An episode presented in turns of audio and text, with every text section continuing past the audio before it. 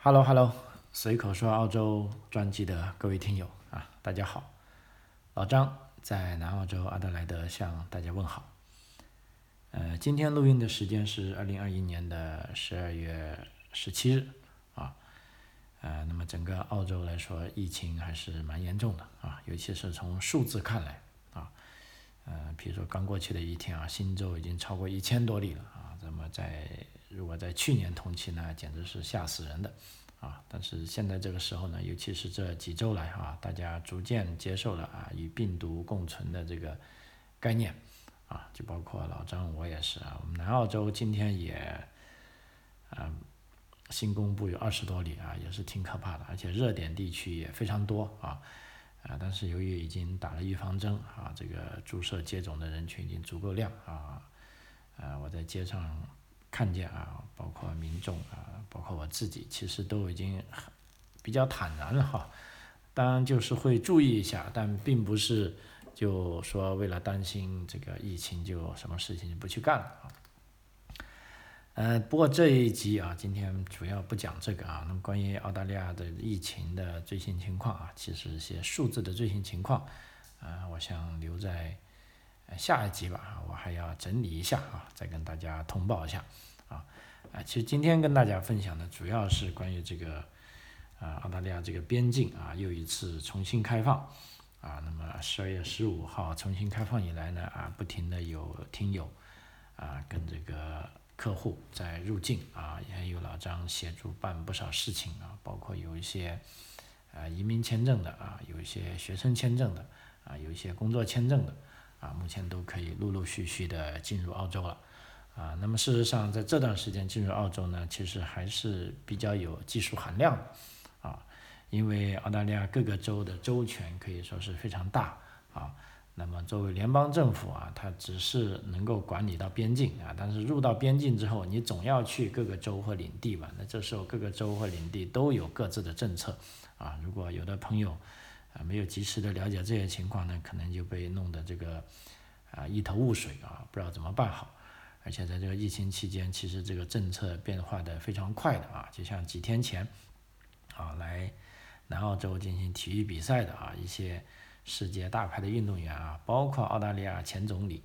这个 Julia Gillard 啊，他入境了南澳洲，本来说好了是南澳洲开放不许隔离的。啊，因为他已经达到标准，打了两支疫苗啊，各种各样的措施都做了，但是在机场依然被带去隔离酒店，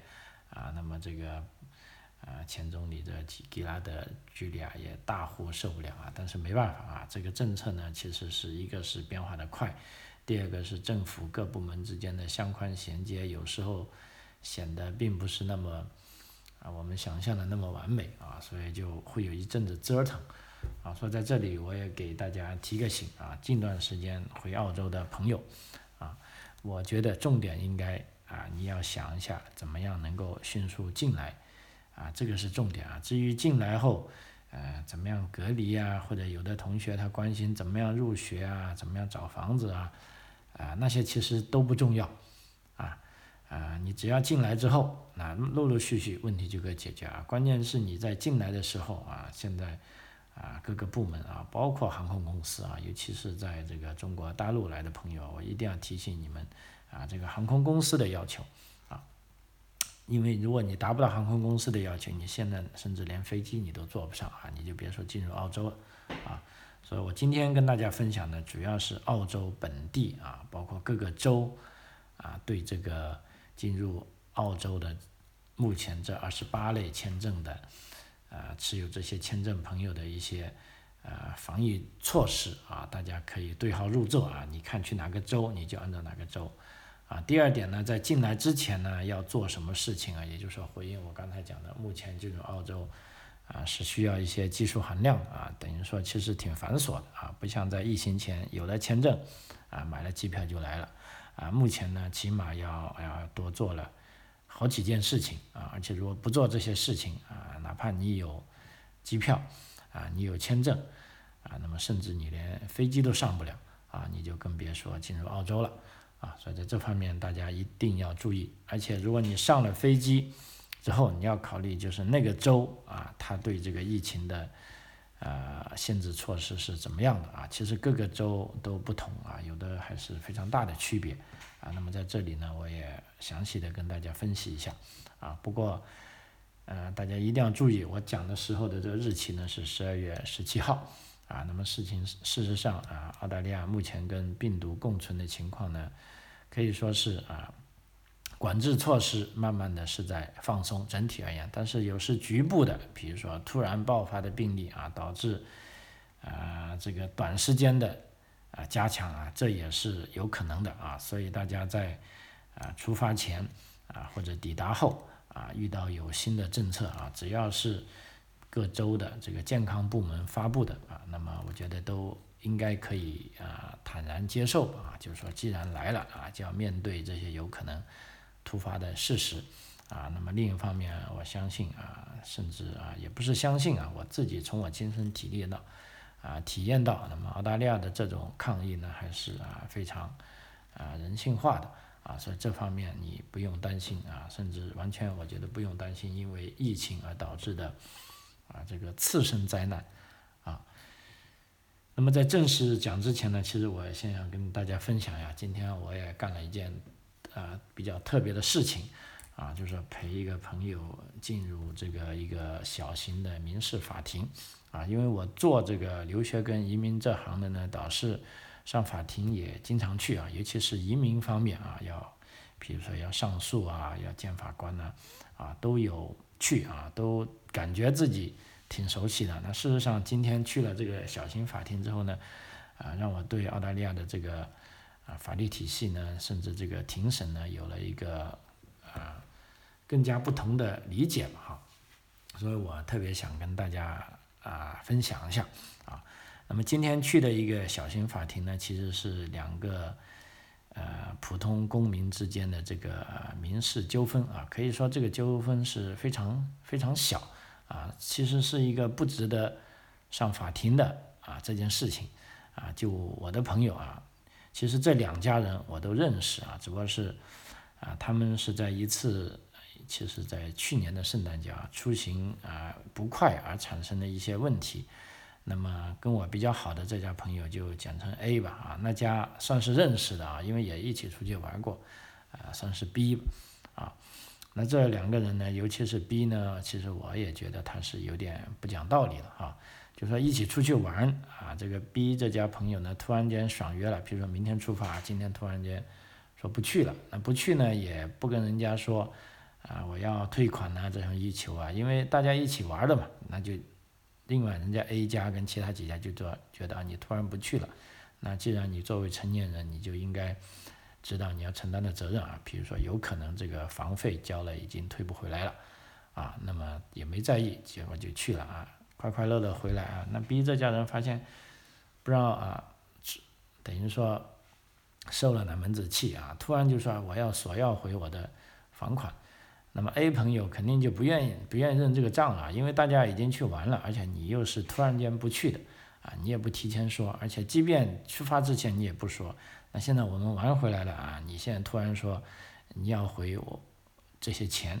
啊，那么 A 这样朋友呢就。也是很厉害的啊，就毫不留情的指责出他们，就说你们这样做不对啊，与朋友也是不对啊，就算啊，就各种各样的不对吧，就在他们有一个七个人的小的微信群啊，就说了一下这 A 家的这个朋友，尤其是这个呃女主人啊，结果这个女主人受不了了，说不行，哎，我这个是受到了这个精神上的损失啊，那结果就在法庭上啊，通过这个民事诉讼就起诉了这位。我的这位 A 朋友，啊，那么其实官司已经拖了很久了，在中间调解了几次，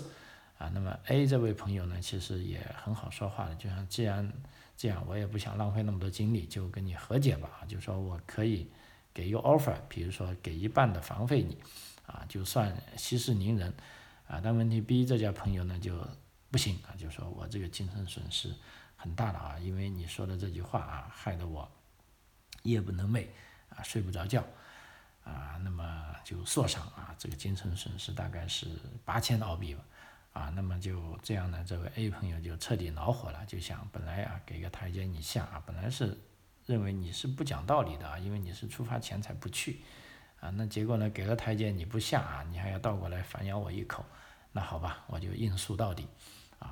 那么经过近半年的调解啊，几次开庭啊，老实说也挺累人的，啊，但最终都没法和解啊，那么今天就啊上法庭了，啊，就小型的民事诉讼法庭啊，这个法庭呢其实是一个呃很小的，当然在一栋。建筑物大楼里面，大楼里面有很多小法庭啊。我们作为啊这个庭审的啊，就就等于说是吃瓜群众嘛。我们进去也很容易啊，甚至连证件都不用查啊，只要做一些安全检测就行了啊。那么进去之后呢，啊，因为现在疫情影响啊，就要戴上口罩啊。那么准时开始之后呢，其实法庭只有两个工作人员啊，一个是法官。啊，一个应该是书记员吧，啊，负责记录的啊。我们这个小型法庭啊，其中里面大概写的最多只能坐二十九人，啊，因为 COVID-19 的影响，啊，事实上我看进去只做了啊，法官一个，书记员一个，啊，这个被告、原告，啊，加上一个啊，这个政府派出的翻译，啊，因为原告的英文能力不太好啊，所以就需要啊中英文翻译。啊，然后再加上，啊，我们一共有我我带上我女儿去了哈，因为我女儿准备上上法律专业嘛，带她去看一看啊，加上这个朋友家的孩子，A 朋友家的孩子啊，加上啊他们夫妻双方啊，一共就旁听的人就四个人啊，所以说是一个里面大概就坐了不到十个人啊，一个很小的法庭啊，但是非常正式啊，那么。法官进来啊，大家起立，那么开始就原告啊开始申诉啊，那么翻译呢在旁边帮他说啊，这个其实虽然是很小的法庭，但是由于这个涉及到两个啊两个诉讼啊，一个就是说这位 B 朋友啊希望 A 朋友要赔这个他们在度假啊去啊自己没去成而已经交了的房款。啊，大概是七百多块钱，啊，第二个呢是这个，啊，精神赔偿啊，那么八千澳元啊，那么先就第一个问题，啊，那么按照法官的说法啊，就是说，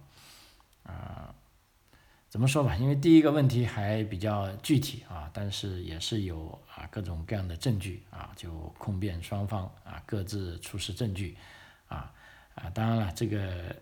因为这一次庭审比较小，其实大家都没有请专门的律师啊，只不过是说，我是说没有请那种上庭的律师啊。那没有请上庭的律师呢，也有律师是之前帮他们看了资料啊。因为整个庭审的过程我就不说了啊，其实有点相当枯燥的啊啊，最终只是想想这个啊，中间还休息了十五分钟啊。休息完之后呢，又开始，开始之后呢，又中午午饭啊乱吃了一下，又休息一个半小时，啊，就说大家控辩双方都把自己的话题讲完了啊，那么律师就说现在我们就休息了啊，两点钟休息到三点十五分啊，三点十五分又啊重新开庭啊，我将宣布我的判决啊，嗯，其实我就想说一下这个律师最后的判决。啊，就我觉得这个是挺有特色的，因为之前想的嘛，这个原告啊告这个被告，就说索偿一个是七百五十澳元，一个是八千澳元，那么我们原被告这里就我的这 A 朋友这里就盘算的啊，因为他是没有道理的，而且之前已经提供过一个 offer 给他了，就估计啊最多就会判这个三百七十块的赔偿啊，就说意思意思啊就算了。但是判了这个赔偿呢，其实我的朋友他自己也心里有数。如果你只判了这个赔偿，我就可以反诉他啊，对我这一年造成的困扰啊。但是如果判过了三百七十块钱这个损失呢，其实三百七十块呢，也就是说我朋友算了，因为本来他只能获赔大概七百五十块啊，他就折中给他一半，就觉得这是比较合适的啊。如果不低于三百七十块，啊，那他就。没有办法向他诉这个精神赔偿损失费了。如果低于三百七十块，那我这个朋友这反而会可以倒过来，啊，起诉他，对他这个，因为这个案持续了差不多一年，啊，包括我这 A 朋友这边为了应诉啊，整理这些材料啊，翻译，包括请必要的律师来看啊，其实按他自己说的，也大概花了四千多澳元啊，就是说也必须要进行反诉啊，进行向他索偿啊。那么事实最后律师在下午三点半开庭之后呢，就逐条啊解释了法条，然后解释了控辩双方的啊这个证据啊跟论点。跟这个法官自己的解释啊，那么最后呢，就呃，老实说呢，可以说给了一个非常啊，我令我意外的结局啊，就是说法官认为啊，这个案例呢，就原告虽然提出了这么多条条框框，但是终于没有证据的支持啊，而且尤其是精神索偿方面啊，就原告只是不断的在讲他的 feeling 啊，讲他的感受。啊，但是并没有说因为，呃，这位被告跟他们在微信群里啊，七个人的微信群里的啊，类似其实可以说是一种争执吧，也可以说吵架吧。你说吵架有时说一些过激的话，无非就是的确是对他啊内心有些伤害，但是对于他说的告他进行名誉侵害呢，就基本上不成立啊。那么最终法官是选择了就 dismiss。啊，就当庭驳回了原告的所有要求，啊，那么这个案子就就这样结束了，啊，那么对于这种结果啊，当然那个 B 朋友他们老实说本身就也没有什么道理啊，那而且在法律在这些文件的提供上也没有完全按照这个法官的要求啊，比如说有的文件必须要有经过认证的合法的翻译啊，包括有一些这种。啊，医生出具的证明也应该是可以成为啊呈堂证供的，但是啊这个原告这一方呢，既都没有完全按照法官的要求啊这样去做啊，所以法庭也不把他的材料当成一回事啊，反而被告这里呢，由于准备了啊这个足够的材料跟充分的啊这种准备工作啊，可以说是各项文书工作做得非常踏实。而且对这个法官当庭提出的问题也做了啊非常清晰的描述啊，所以啊这个结局啊对于被告来说也比较欣喜，有些意外啊就当然他们也认为啊不是完胜啊，因为按理说是完胜的话呢，他还可以倒过来反过来向 B 啊这位原来告他的人啊提供这个啊要求提供这个精神补偿。啊，但是由于法官当庭就说这个案子就这样结束了，dismiss 就是说完全驳回，啊，那么后来我们还愣了一下，后来问这个书记官啊，这个书记员说，啊，他没有办法向你提供啊非常正式的这个法律建议，但是既然法官已经判断这个案子就这么终止了，啊，就说你们当然也没有资格去啊获得这个啊啊。精神上的赔偿啊，除非你们再另起一个案子，啊，啊，那么这对我来说，这个判决啊，我觉得也是比较意外，但是也是，呃，叫做啊，怎么说吧，这个叫意外中的不意外吧，哈，因为本身就澳洲这种法律体系啊，就是说它是鼓励啊，双方是通过。啊，平等的协商去调解，而且这个案子老实说没有人受到侵犯，而且也对社会危害性不大啊。但是有一方如果愿意告，那好嘛，你就出这个上庭的费用，因为 B 那一家朋友，据说他们应该出了，单单为这次开庭大概是出了啊三百澳元啊。那么这次官司既然是完全被驳回了，那他的代价啊也就是三百澳元。啊，当然了，他可能出的那些啊律师的啊建议费用或者文书或者材料的翻译费用，那个我们就不知道了。啊，那么我朋友这里啊，基本上啊，他通过这样的官司，虽然最终他也没有得到啊任何索偿啊，因为如果他要去索偿的话，按照我们自己的分析认为，他除除非就另发起一起新的诉讼啊，但是他自己。啊，本身也觉得这一年多了已经是精疲力尽，啊，就这么结束了，啊，他也很高兴，啊，本来还意味着之前如果和解的话，他要出三百七十块，啊赔给这个 B 朋友，但是现在一点都不用赔了啊，所以他也觉得这种啊扬眉吐气啊。总而言之，就澳洲这种司法体系啊，让我看到了，就是说，一个是对事实的尊重，第二呢，对这种精神索偿方面的啊，其实是有啊很强大的啊这种可供啊判断啊可供选择的啊这些法条跟这些成文的规定啊。而不是说让你漫天要价，或者是这个法律上没有界定，啊，因为这个精神方面的损失虽然是看不见，但是对个人的来说，啊，如果是有的话，对个人来说影响还是蛮大的，啊，所以通通过这个啊判例吧，今天老实说也让我对这个澳洲的啊司法体系可以说有一个啊更深入的啊了解。啊，当然我们在这边也建议朋友啊，就不要以这些小事去闹上法庭啊。其实最终你看这场官司下来，我们这 A 朋友虽然是赢了，但是他后来也在车上也跟我们这个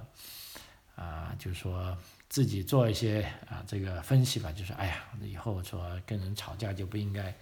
啊说的那么碎啊。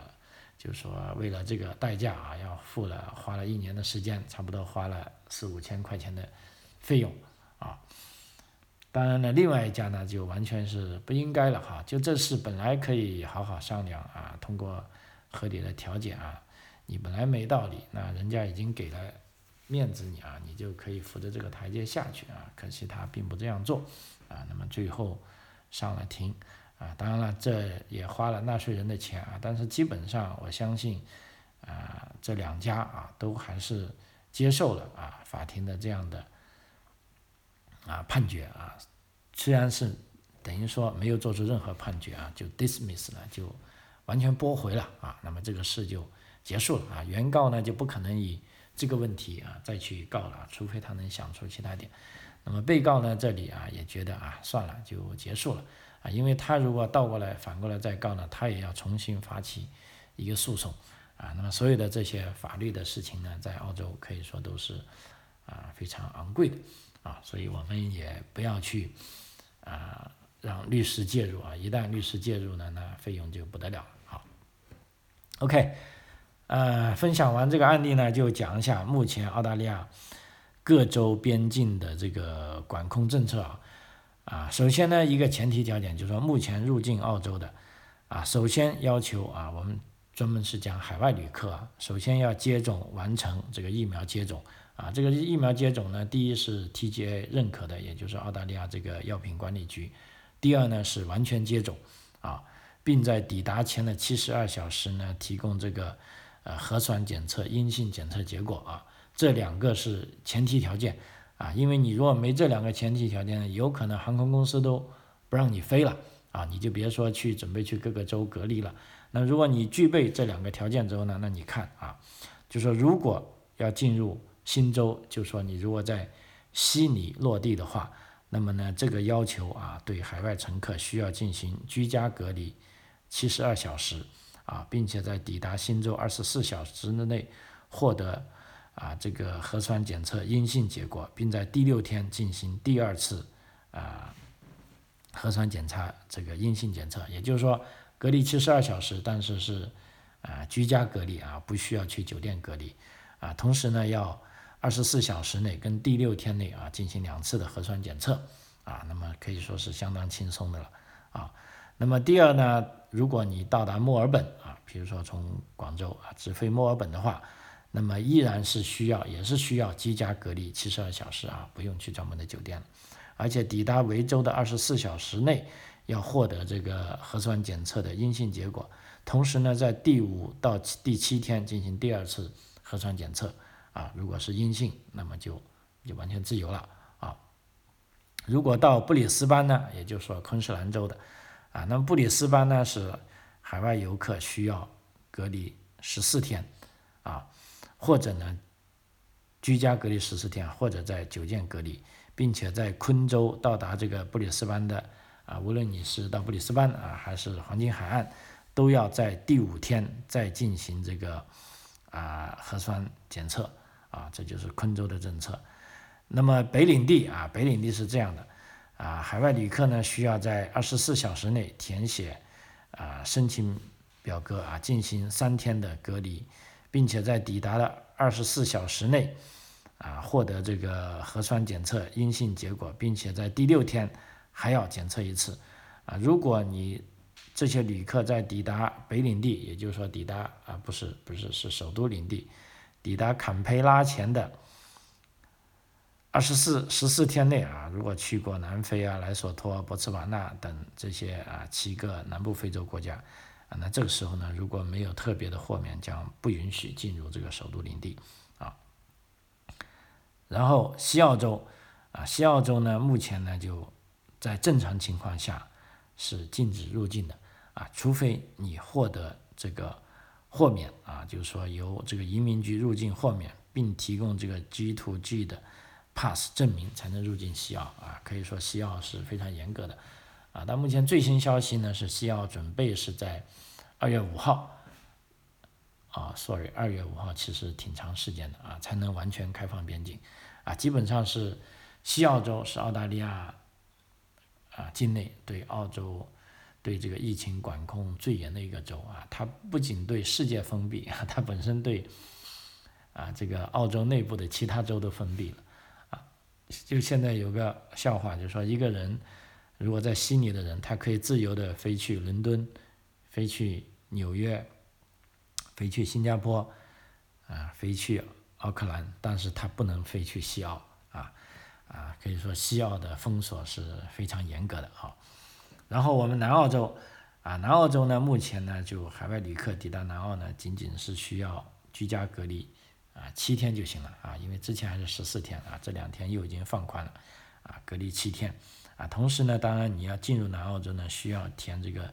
Entry Check SA，就是说进入南澳洲的一张表格，啊，那么具体怎么样进入澳洲呢？我会在待会还有几分钟时间，我会带大家啊非常简短的讲讲，但是这个是非常重要的啊，因为现在我先把各州的措施跟大家讲讲。啊，还有这个啊，下面是两个小的地方啊，北领地，北领地的要求呢是海外旅客需要在抵达北领地前进行七天的居家隔离，啊，然后还要完成这个 board entry form，然后在抵达北领地啊，如果你飞到达尔文的话啊，就这样在第五天、第八天以及在抵达啊北领地第十四天啊，一共要接受三次的啊这个啊核酸的这个检测。啊，如果三次都是阴性的，那 OK，你就完全自由了。好，啊，其实北领地还是管的比较严的啊。另一个塔斯马尼亚啊也管的比较严啊。那么塔斯马尼亚呢是啊，呃，海外旅客如果从海外啊，除了是从新西兰啊这些低风险区呢，在抵达塔斯马尼亚前呢，都需要申请额外的豁免，同时并进行十四天的隔离啊，在抵达后的第二天之内以及第十二天之后都需要做这个核酸检测啊，所以就目前看来啊，我们可以总结一下，如果你去啊新州、维州啊，甚至昆士兰啊，都是比较好的入境的选择啊，但是如果你去西澳呢，基本上是不可行啊，西澳还没有开放啊，所以。啊，各个州的啊，包括塔斯马尼亚州啊，管控也非常严啊。这就是各个州的这个啊疫情的管控措施。那么另一个呢，如果有朋友呢，如果要准备来澳洲呢，啊，具体需要哪些文件，那个哪些步骤呢？我这边啊还有几分钟的时间，我跟他讲一下，我觉得这个非常重要啊。首先呢，你要来澳大利亚啊，你要有有效的签证。目前呢，在这个阶段对二十八类签证的朋友是开放的，比如说五零零系列的签证，还有四八五的工作签证啊，四还有四八九偏远地区技术移民，还有四九幺啊这个偏远地区技术移民，还有四六二啊，还有幺八八啊幺三二等这一系列的商业移民啊是开放的。那么有这种合法的签证的朋友啊，恭喜你，第一步你已经达到要求了啊，第二步你要达到疫苗的要求。那么疫苗要求呢，是指澳大利亚药监局认可的疫苗。那么对于中国大陆的朋友来说呢，啊，分别是这个科兴疫苗、跟国药疫苗啊，国药疫苗呢是有属于这个 B B I P，尤其是属于北京生物的啊这一批才是有效。如果你是武汉的那一批呢啊，就不好意思了啊，暂时不行啊。目前 T G A 也表示啊，如果有的，因为尤其是在中国大陆的朋友啊，很多人跟我诉苦说，我们这边打疫苗是我们自己没法选择的，有什么就打什么，所以有的朋友是混打了啊。如果是科兴和格药混打那怎么样呢？那么药监局 T G A 也有明确的表示，只要中间至少间隔了十四天。并且第二针疫苗接种超过七天以后，就能被视为完全啊接种者啊，这是可以的混打。而且澳大利亚认可的这个 B B I B P 呢，就北京啊这个国药北京生物这一批呢，在国内多个地区啊分装生产啊，所以说是如果是在长春、成都跟兰州等这几个封装厂的，就是在认可的范围内。但是如果武汉生物啊，它是有 WIBB 杠 COVR 的这种啊，还不被认可。如果你接种的是武汉生物的这批疫苗呢，则暂时不被认可啊，这点要大家注意啊。所以如果你接种了啊这些被认可的疫苗之后呢，那你就需要这种疫苗接种证明啊。目前澳大利亚对海外疫苗接种证明的要求呢，说。是大概这样的：由国家或省或者州一级部门或经认可的疫苗接种提供者签发。第二呢，要用英文书写和附有经过认证的翻译，比如说啊，你是中国的啊这个政府的公证机构公证的，或者是通过这个澳大利亚啊 NATI 三级翻译啊人士进行翻译过的。而且这个疫苗上至少应该包含以上信息，比如说跟你的护照上。相应的姓名，而且还要有你的出生日期以及护照号码，而且在这个翻译里呢，还有疫苗品牌的名称，以及每次接种的日期或者完成整个免疫过程的日期啊。那么这些信息都要有啊，这些而且是基本的信息。如果你没有这些信息呢，那么你这个啊就是被立为是不被认可的啊这个疫苗接种证明，那你还是。没有办法入境啊。那么还有的朋友问，如果我持有的是数字证书啊，那没问题啊。就目前来说啊，纸质证书跟数字证书啊都可以接受啊。OK，然后你有了打了合适的疫苗，而且有了这些非常完整的这个疫苗接种证书，那么你就需要做下一步了，在前往澳大利亚前至少七十二小时内要完成澳大利亚的这个。旅行申报叫 ATD 啊，Australia Travel Declaration 啊，如果你不做这个旅行申报呢，你可能要被罚款啊，罚款最多呢可以高到啊六千澳元啊，非常不划算啊，所以这个地方呢，一定要在出发前啊，在做这个 ATD 啊旅行申报，而且确保应该是在登机前完成啊，因为这里呢，我是啊。怀疑啊，这个航空公司可能他就会检查。如果你没有做这个 ATD 之外呢，你飞机都上不了啊。那么 ATD 也很简单，你打开这个 Australia Travel Declaration 这个打开网页，或者你用手机的话，用 APP 打开这个相应的这个 ATD 的程序啊，那然后呢，你就创建一个创，你要创建一个账户啊，叫 Make a New Health Declaration，然后填写个人的信息，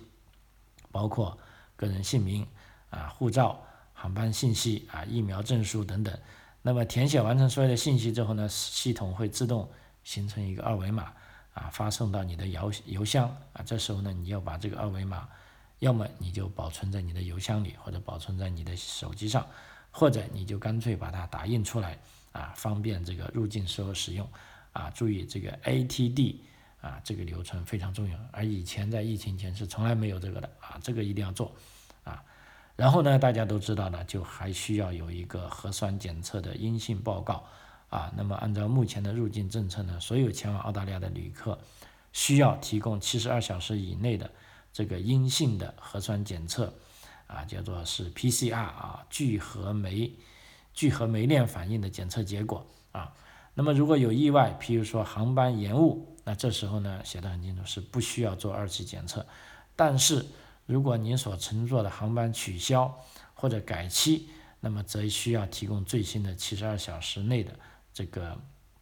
PCR 的阴性检测结果啊。那么在这里建议啊，朋友们就是说在做检测之前，你一定要确定这个检测机构是否能够提供中英文版本的结果啊，而且这个结果澳洲是否认可，以及等待结果的时间啊，因为这个检在这个检检测结果上呢，一定应该是要有你的姓名。或者你的护照号码跟你的出生日期就要确定啊，这个结果要跟你的人啊是啊一一对应的啊，那么呢这时候呢你才算是啊完全达到了这个啊合合法的这个阴性证明啊，这个非常关键啊。那么呢如果你做好了这些事情之后呢，那么就可以入境澳大利亚各个州了。然后这时候呢，你要看啊各个州的履行这个限制证明啊。那么刚才我之前也说了啊，如果没有听清楚呢，在这边可以倒回大概十五分钟地方啊，再听一下。那么我这里就不重复了啊。那么在此我也啊衷心的祝愿啊，如果想回到澳大利亚的朋友啊，可以按照我刚才这种啊提供的方法啊，一步一步啊，其实也不难啊，并且。热烈欢迎你们，可以平安顺利的啊到达澳大利亚。好，啊随口说澳洲啊老张，啊这一期节目就到此为止啊，非常感谢您的收听，我们下期再见，谢谢。